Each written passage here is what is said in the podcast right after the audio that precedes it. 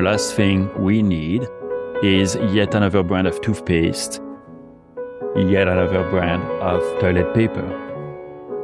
We don't need any more consumption. We don't need to spend any more than we already do. What, as people, and I'm not even using the word consumers, as people, what we strive to achieve is we want to find meaning and we want to make sense of the world around us. Brands that matter are the ones that help people find meaning, are the ones that help people go from who they are to who they want to become. So the hero is always the individual, it's always people. The brand only has a supporting role in that quest. The brand takes you from who you are to who you want to become.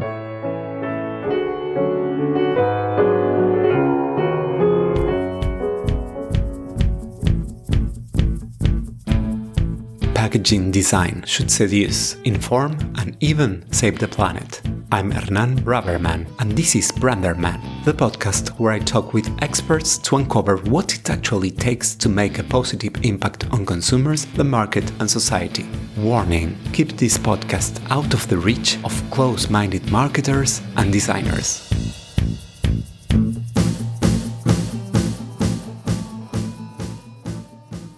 Before the interview, let me introduce my design agency. Brands with purpose. Human, agile, honest brands that leave no one indifferent. Tridimage creates and revitalizes brands to imagine and shape the future. Tridimage, the branding and packaging design agency for bold brands.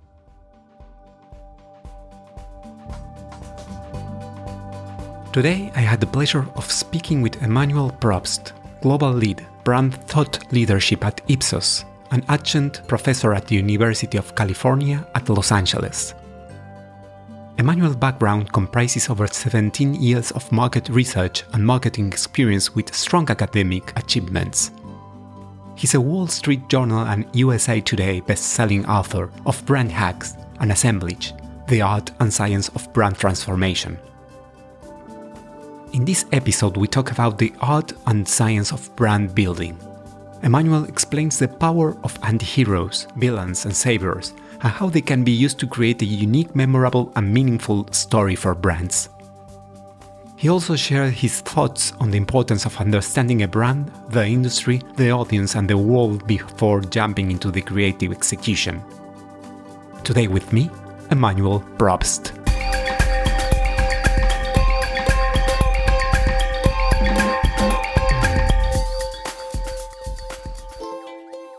Each of us is a container of ideas, projects, and dreams. However, we can't read the label when we are inside the jar. What do you think your label says, or what would you like it to say? Oh, fantastic question. I think my label says inspiring and optimistic. Great. Have you been all your life optimistic? No, actually, I haven't been always optimistic and certainly not always optimistic about the role of marketing. but through my work recently, I think this is an exciting time for marketers because I believe that marketing now has the opportunity to make a positive impact on people and the world around them. We are no longer marketers we're no longer just the bad guys, if you will, the guys selling alcohol and tobacco. We also have an opportunity to help people and the world they live in. Building a brand is like a journey. It starts with defining where we are and asking ourselves where we want to go. What was the path that led you as a French guy from studying marketing in the UK to becoming global lead brand thought leadership at Ipsos based in LA? Yeah, that's that's sort of a great question. The leitmotif over all these years has been I'm curious about people. I'm curious to understand, to discover why people do what they do. that hasn't changed ever since I started in the industry in 2004. So I'm going on almost 20 years now. And that is what keeps me up at night in a good way. What has led me to move from data collection through copy testing and advertising effectiveness and brand guidance and brand strategy is really this appetite to understand the world around me. And I do the same thing through my teaching at UCLA. I try to give back through my writing. That is, provide my readers with an understanding of the world or my understanding of the world. And how did your passion for marketing begin? It has always been, I think. As a teenager, I was very excited with advertising. And I also was doing a lot of photographs myself. Mm. I was doing black and white photography. And so this focus, this passion for advertising then translated into market research, if you will. I was always compelled with the output, that is the image, the photograph, the picture. And over time, I developed a passion for understanding how do we get to this? How do we get to that outcome? And looking back on your journey, what is the most valuable lesson you have learned? What advice would you give to your younger self? Oh, the advice I will give to my younger self is to enjoy the journey. Mm. That is, I'm still building every day, but I spent a lot of time and effort building my thinking and frankly, building my resume, if you will. Too often I did this at the expense of the excitement of the moment there is no point chasing some distant dream if we don't enjoy the journey on getting there. And so that's something I'm trying to do differently these days.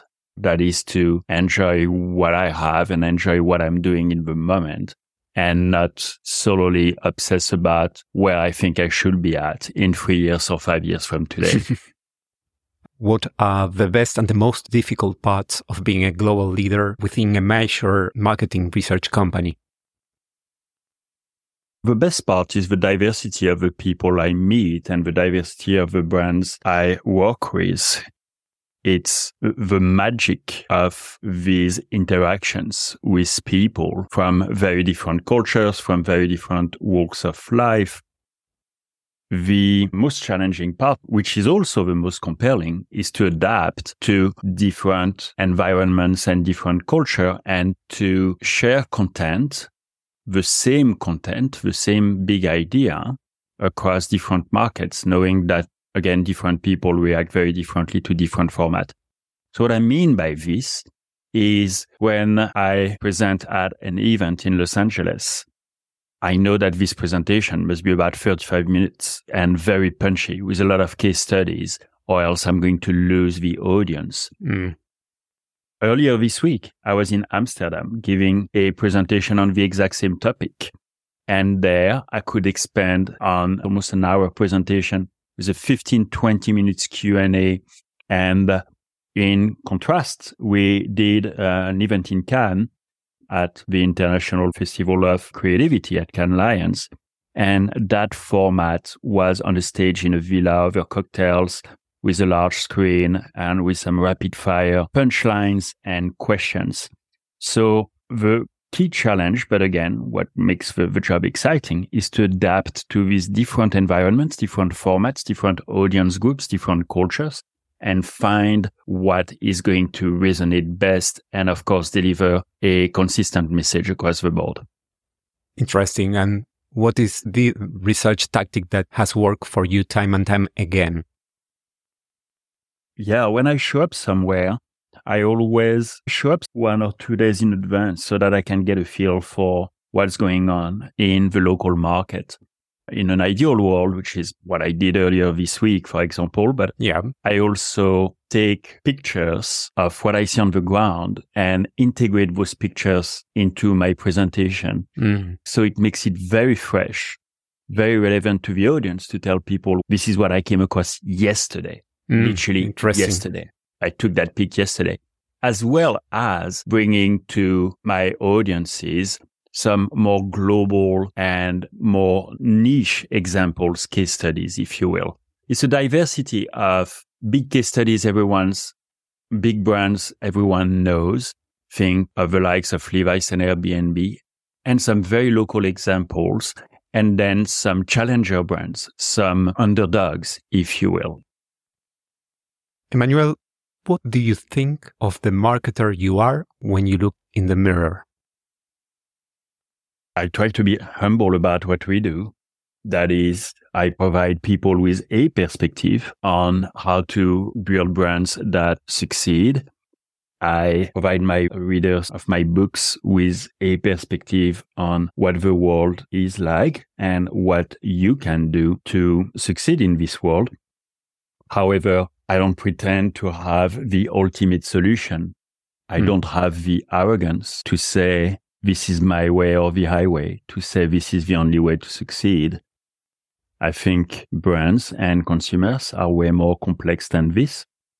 That specific strategies may work for a given brand or a given market or towards a given audience, but it is not one size fits all. I make a point at reading people that I tend to disagree with, or I make a point at reading publications from all perspectives, really to have that diversity of point of views and be humble about all that. Let's start with an easy question. Why do we need brands?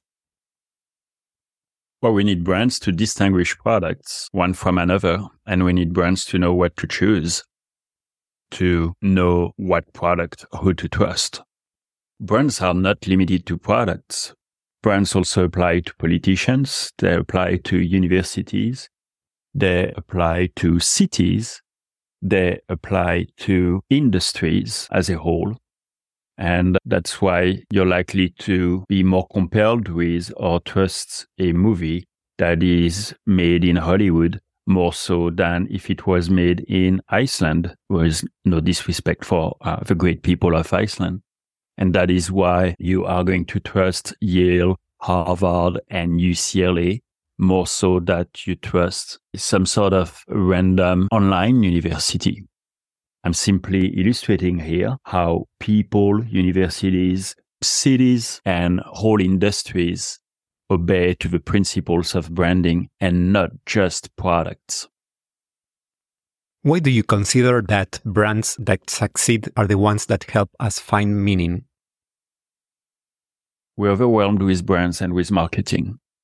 The last thing we need is yet another brand of toothpaste, yet another brand of toilet paper. That's pretty useless we don't need any more consumption. We don't need to spend any more than we already do. What as people, and I'm not even using the word consumers, as people, what we strive to achieve is we want to find meaning and we want to make sense of the world around us. Brands that succeed, brands that matter, are the ones that help people find meaning and are the ones that help people go from who they are to who they want to become. So the hero is always the individual. It's always people. The brand only has a supporting role in that quest. The brand takes you from who you are to who you want to become. What inspired you to write Assemblage, the art of, and science of brand transformation? Yeah, it's exactly this. It's this thinking that brands can no longer just sell products. Brands must also make a positive impact on people and the world around us. It is the optimism, as we said when we started this conversation, the optimism that marketing can make a positive impact on people and can make a positive impact on businesses and society, whereby marketing and marketers and therefore readers of my books can sell more products. Of course, that's important. Create brands that are distinctive and differentiated and also support the economy, make a positive impact on sustainability and environmental issues, make a positive impact on people through training and development and so on and so forth. The subtitle of your book is The Art and Science of Brand Transformation. Why do you consider that brand building is both an art and a science? It is science because the quantitative evidence helps with providing guidance on what to do and how to do it. It helps prioritize specific segments and markets. And that's the beauty of the online world we live in. You have a lot of metrics you can play to understand what's engaging for people and what not, and what people come back to and what not, and how to build the basket and how to increase brand fame, right? How to make your brands more prominent. But the art is that it is not the brand with the biggest budget or the largest media spend that necessarily win it is a matter of being clever and being very creative and very unique. So the ideas are so important, most of the time more important than the media placement or simply that how much you're going to stay. Of course, money helps. That goes without saying. But what you spend is not the key to success. That's what I want to say. Why do we need brand transformation? We need brand transformation because we need brands to transform us and the world we live in. So brands can do that on different levels. Brands can transform you, the individual, and again, take you from who you are to who you want to become. So in that regard, brands support your personal identity project. Brands can also transform your world, that is your local community, the world you live in. Brands can do this by making a positive impact through brick and mortar retail, for example, by engaging in the communities. Brands can also transform the world at large. And brands can do so by making a positive impact on the environment. Brands can do so by supporting the arts and creativity and demonstrating the arts and creativity themselves brands can also encourage people to engage in responsible consumerism. And what I mean by this is keep products longer, give these products a second life instead of disposing of products. And that has to do with implementing upcycling and recycling and circular economy. Those are the three main ways in which brands can transform people and the world around them. Why do you use the term assemblage as a metaphor for building successful brands? So assemblage is terminology that is borrowed from the world of winemaking. That is, when we make a wine or when we make a brandy or whiskey or bourbon, we do so by combining, so by assembling dozens of samples sometimes more than 100 samples from uh, different barrels and different aging processes and different grapes and different methods. The assembler, the winemaker, must pick and choose what works best for this assemblage. And this really illustrates the art and science aspect you were asking me about earlier, whereby it is not the brand that has the most money that's going to win it is the brand that is going the assembler and therefore marketers need to pick and choose carefully, but also have a vision. Most importantly, have a vision for what the brand is going to become. Why do you consider that brands now are open source? Marketers are no longer fully in control of the brand. Marketers can establish the big idea that is the overarching idea that supports the brand, what the mm. brand stands for. Marketers must collaborate, co-create with their audience what the brand stands for. The brand is not completely open source. Yet, to your point, the audience is keen on collaborating with the brand, promoting the brand, but also potentially canceling the brand and even taking legal action against the brand if its claims are not substantiated.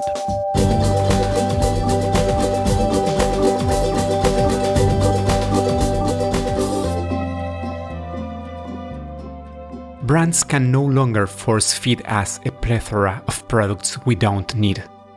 To succeed, brands must transform us and the world we live in. Can you briefly describe the three dimensions of the assemblage method? The assemblage method is really about creating brands that transform people, so the individual, the world they live in. That is how brands can transform my world and the world around us, how brands can transform the world. That really refers to what we discussed before. So how brands can transform me, how brands can support my real self, mm. who I really am, my digital self, who I appear to be on social media and online, and my virtual self, who I appear to be through avatars. And also it's about supporting me entering a personal relationship with people. So it's not just business. It's also personal. That's the first step. The second step is to engage. That's exactly what you described, really, is to engage in co-creating brand with people. And the last step is to make this positive impact on the world through responsible consumerism, upcycling, recycling, the circular economy, and also recognize that citizens and brands are activists. And what I mean by this is that brands make an impact and take a stance on important social and economical and societal issues. How can successful brands harness archetypes to make the consumer triumphant? In advertising, we often rely on the archetype of the hero. That's interesting and successful. However, a shortcoming is a hero is not necessarily very relatable. It's inspiring and aspiring, but it's not relatable. What I mean by this is most of us cannot jump from one building to another like Superman and Batman do. So the archetypes that are interesting in my point of view are anti-heroes, villains, and saviors. Anti-heroes are, are relatable because they can achieve something that is heroic, yet they're flawed and they wrestle with themselves. And we will side, we consumers, we listeners, will side with the anti-hero as long as she or he is trying to improve. Mm. And then the pathetic in their own ways and villains are not threatening to our sense of selves. As such, they are very relatable and the saviors are the ones that are here when the world is in trouble. The saviors are always inspiring because simply put, they get you out of trouble. So in a nutshell, those archetypes of anti-heroes, villains, and saviors show as much, if not more potential. I would argue more potential because they're more relatable than the traditional archetype of the hero in advertising. Interesting. And do you think storytelling is important in brand building so storytelling is important in brand building, whereby the product in and of itself doesn't mean much. A product is made of features and benefits. The storytelling is what helps create a perception for the brand and for the product. And with that said, it cannot just be a narrative. Be careful about delivering a message that is digestible, simple, clear, and authentic. Why do you consider that consumption is ritualistic? What is the role of package in shaping those rituals? Yeah, so in um, ideal world, brand leaders would establish ritual, and a ritual basically has a sacred meaning whereby you consume the product and you orchestrate the consumption of the product in a way that feels somewhat sacred or meaningful and important, if not sacred in the religious sense of the term. To your point, the role of the packaging here is going to instill the ritual. So let's take an example with Ferrero. When you eat Ferrero, the way you unwrap the aluminum around the chocolate, that's part of a ritual. Or an example would be Corona. Corona beer. Yeah part of that ritual is going to be to drink it with a lime and to put a lime in the bottle.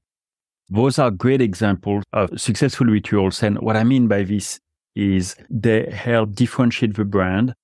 This is not something as a consumer you can do with any other brand. So they help also develop loyalty for the brand in the long run. In an age where consumers are empowered to co create brands with marketers, How can brands become trusted sources? That's the great news. Brands have the opportunity to inform and to educate their audience. They can become a trusted source of information. At Ipsos, we just conducted extensive research and we see that people are often, in most markets, more likely to trust brands to educate them, to provide them with information than they are likely to trust the government or the media. That's what I mean by saying I'm optimistic about the role of marketing and advertising for years to come. That is because our industry has this opportunity to make a positive impact and provide people with information, of course, about the brand and the product, but also about specific conditions. Brands can do the right thing, make a positive impact, and provide people with valuable, important information. According to your view, what would you say are the three most useful changes that marketers can make to transform their brands? The first and foremost, what's most important is they need to get out of the boardroom and stop tweeting, close the laptop, take a field trip to the closest shopping mall to the closest coffee shop, which really doesn't have to be Starbucks, talk with students, talk with younger generations, talk with their kids if they have kids, simply pause and witness the world around them. Because in my experience, many of the campaigns that fail is very often because marketers were bubbled and did not take into account the world around them. What would designers learn from reading your assemblage book? Designers will learn what are the important social, personal, and cultural attributes that they need to integrate when designing a product. So designers will learn how to design products, not that will be successful and make an impact next week, but create designs that will support brands and be distinctive for years to come. Emmanuel, I have a proposal for you. Let's play a game. As you are aware, a table tennis table is often found in creative studios. So, here how it works I will ask you a series of quick questions, and you will need to choose between two concepts. If you would like, you can also explain your reasoning behind each choice. Are you ready for Brandersman Ping Pong? Okay, let's do that. I am a market strategist or I am a market researcher? I'm a market strategist. A marketing conference or a branding conference? A marketing conference. Qualitative or quantitative? Qualitative. Focus groups or gut feelings? Focus groups. Conceptualization or execution? Execution. Research for a big established brand or for a small emerging brand? Small emerging brand. Because I like to side with the underdog. It's compelling to see people getting businesses and brands and ideas off the ground. It's particularly compelling with the environment is saturated and competitive. Leaving researchers or continuing to research all your life? The later. Just continue to research all your life remote work or face to face work? That's a tough one. It depends on what kind of work. If it's to understand people and be curious, it's face to face. If it's to handle tactical items, it can absolutely be remote. A collaboration with another marketer, creative, or agency that you would like to do? Oh, I'd love to collaborate with an agency on trends and forecasts. And finally, great market researchers are born or great market researchers are made? Definitely they're made. I've been in the industry almost 20 years and I've sincerely never met a market researcher who was born a market researcher. People might be born with a talent for creativity they might be born curious, absolutely. They might be born with an appetite for knowledge. However, the techniques and the methods, all this, it needs to be taught. How can we bridge the gap between market research and design? With better market research that focuses on the design and not on complex analytics. Market research is often to this day too complicated, too sophisticated sometimes. I think it's fine to perform some advanced analytics and to use very sophisticated methodologies. However, the output needs to be clear, concise, simple enough to understand for the audience. What are the few things that you think package designers need to know about understanding brands that would make their projects more successful? Package designers need to understand what is the brand aiming at? What is the brand trying to become? What does the brand stand for? And then select the right fonts and colors and combinations. That's great. But before working too much, if you will, on the creative execution, to understand the brand, the industry, the audience, the world the brand is trying to be part of, the territory the brand is trying to own. And from there, create packages and designs that will support this goal. Is there anything on your radar that has the potential to revolutionize our industry? How do you imagine the term package design will evolve? Obviously, artificial intelligence is going to greatly impact the industry. It is not a matter of will we resist or adopt artificial intelligence because you have to lean in, you have to adopt artificial intelligence, or else other people will do and steal your job. It is a matter of harnessing artificial intelligence to certainly not replace but support the work designers are doing. What I mean by this is artificial intelligence, for example, can help test creative executions at scale. So can help also mine data to find, to tease out successful packaging that has been created in the past, for example. But I don't see artificial intelligence as replacing the creativity in and of itself. And that's because the bot only does what you tell it to do. If you could wave a magic wand and fix two or three things in the marketing industry that would help you sleep better at night, what would that look like? I wish I could fix this entire mess of digital advertising that is so fragmented and so hard to measure. and candidly, often very wasteful. I wish advertising would be of better quality and less quantity.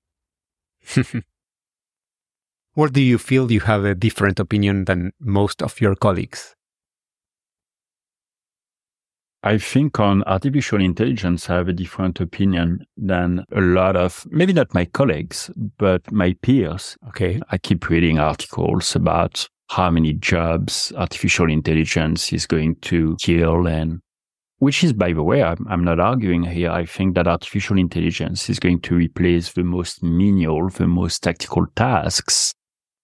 Yet again, I think it presents great designers great copywriters with an opportunity to thrive more so than a threat.